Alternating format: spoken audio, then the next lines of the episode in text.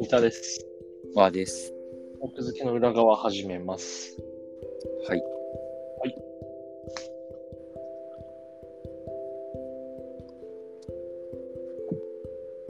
6月、梅雨入りしたね。梅雨入りも来たし、台風も来てたね、この前。うん。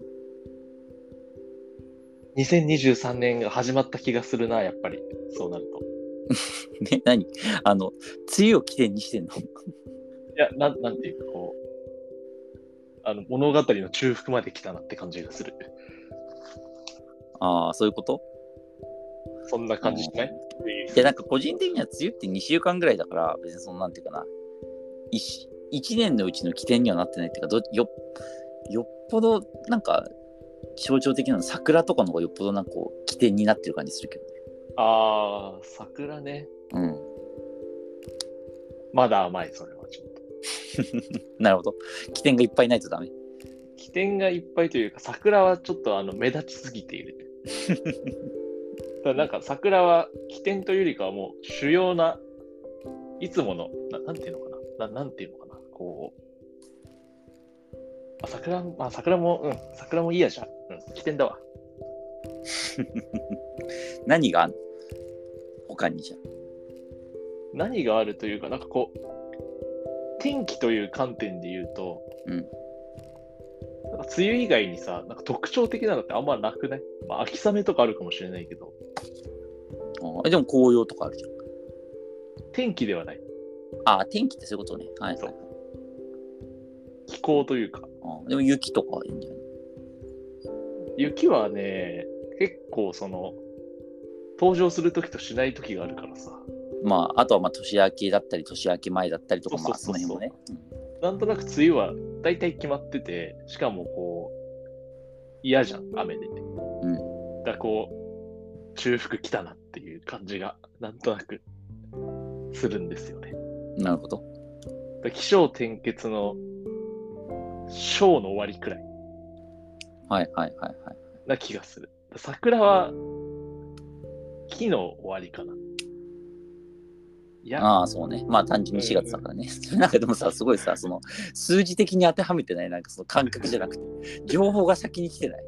いやいや、6月ってでももう中腹だから本当はさ、天の始まりじゃない気象転結で、まあまあまあ、まわあ。けだいや、だからそれをさ、だから機械的に割と当てはめちゃってない。情緒というよりは。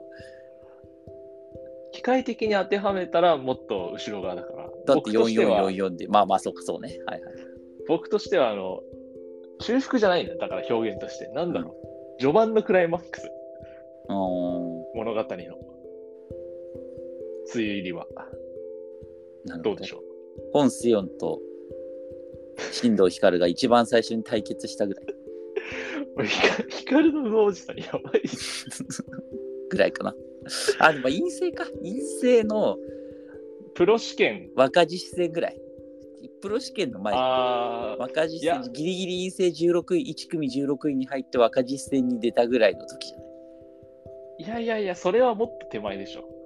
え、だってプロになったら割と早いよ、あれって。だってもうそのままさえ消えちゃうから。プロにななるのはもう完全に紅葉。四半分は絶対過ぎてる。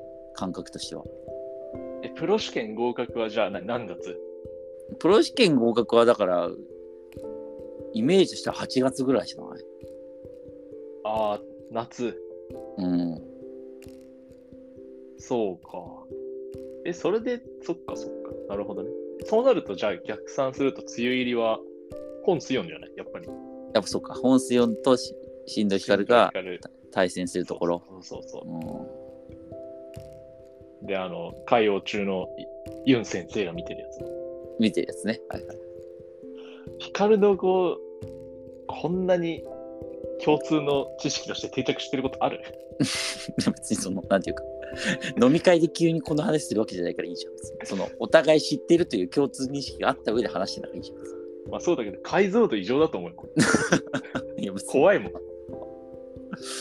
えそんなに読んでたああ、でも、いや、でも、3、4回ぐらい読んでたよ。だって、実家にあったからさ。え、一番読んだ漫画一番読んだ漫画ではない。え一番番読読んんだだ漫画は漫画じゃないのにさ、この解像度誇れるのすごいね。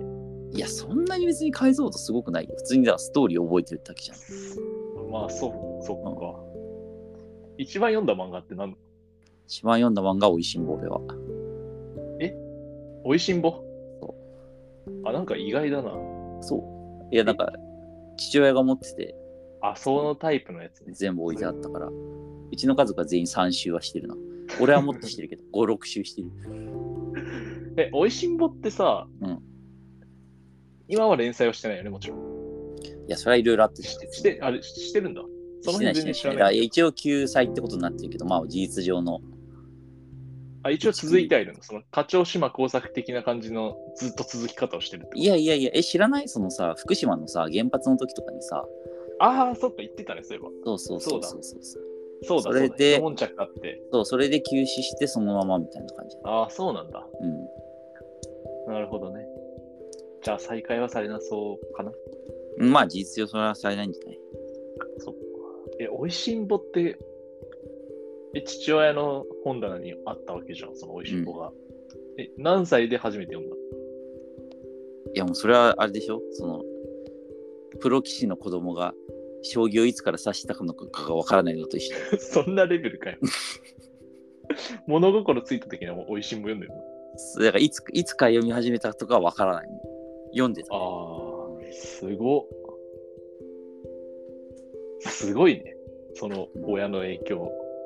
親の意見とか別にね読まされたわけじゃないけどほら漫画があったらさ漫画って読んじゃうじゃんまあまあ読みやすい。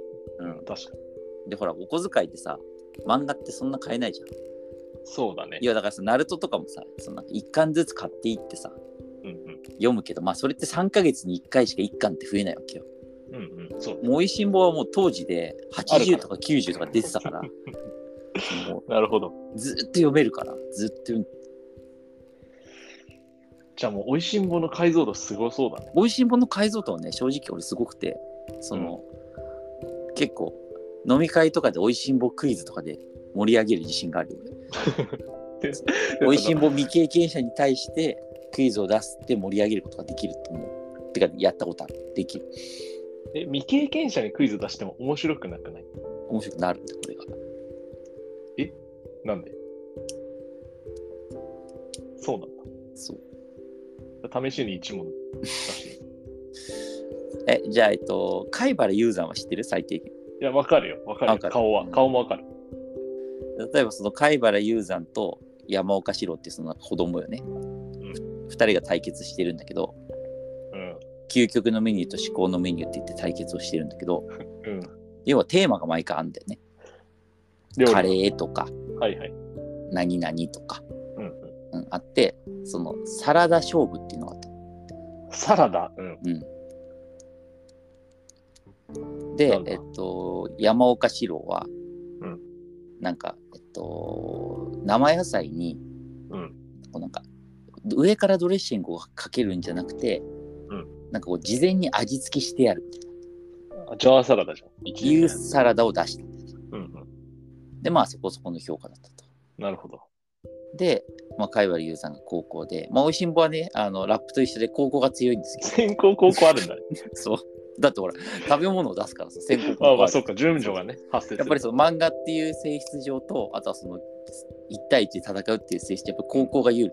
ラなるッほプどと同じだけど。そうだね。でもさ、高校があの貝原雄山で、うで、貝原雄山がそのサラダを出すんだけど、何を出したか。何を出したかって、なんでしょう。これね、衝撃的な、えサラ美ダで味ししいょ棒の中でも有名な、ああ、じゃあ知らないな、僕でも有名だけど。なんだろう。温野菜の中、茹でたやつ。ああ、はい。正解は正解は、あの、木から生えたままのトマトをそのまま鉢植えごと出した。勝者海原 優さんそう で、もいだトマトをそのまま食べさせたっていう審査員。ああ、なんかでも、すごいな。勝ちだわ、それ。その時に名言があって、えー日本人は生野菜を好きではないって言い切った。え、美味しいもんってそんなに面白いんだね。そう。面白くない面 白。だいぶ興味出てきたけど、80巻以上あるんでしょ。いやだからね、その序盤の方が面白いんだよ。後半になってくると、なんか、日本の全国を回るみたいな。ああ、ちょっとなってきて雰雰囲気が変わる。そう前半は、えっと、あれってほら、あの一問一答形式だかうんら。うんテーマに対して。そう何かトラブルなり、悩みなり、問題なりが大きい。うんそれを料理の力でウルトラ恣意的解決をして終わりみたいな。あそういう感じなんだ。そうで、その中に合間合間に、そのさっき言ったサラダ勝負みたいのが、ちょこちょこ入ってくるみたいな。あそうなんだ。そう基本的には 1, あの1話、一話だからさ。こち亀スタイルなんだ。そうそう、こしかめスタイルだから。へえそのウルトラ C をた楽しむさ、漫画ではあ料る理で解決する。すごい。ちょっと、割と今の話だけで興味出てきたから、さすが、さすが美味しんぼの解像度日本一の男。そうぜひ、おいしんぼはね、読んでもらった方がいいな。ちょっとじゃあ、検討します。